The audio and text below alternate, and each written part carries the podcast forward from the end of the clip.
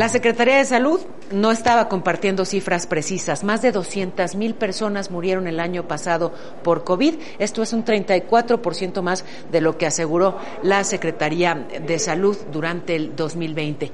Y el asistente de dirección que entregó alarma al actor Alec Baldwin no revisó la pistola antes de ensayar en el rodaje de la película Rust. Con respecto a Mario Aburto, bueno, pues la CNDH aseguró que está incomunicado. Eh, la Secretaría de Seguridad asegura que no es así, que se encuentra en buenas condiciones. Y nos vamos con la información del cielo. Con mucho gusto, ¿cómo les va? Muy buenos días. 14 grados a las 8 de la mañana, el termómetro va a llegar a 25 grados. Ojo, lluvias después de las 5 de la tarde, principalmente en zona de aeropuerto. Gracias, capitán.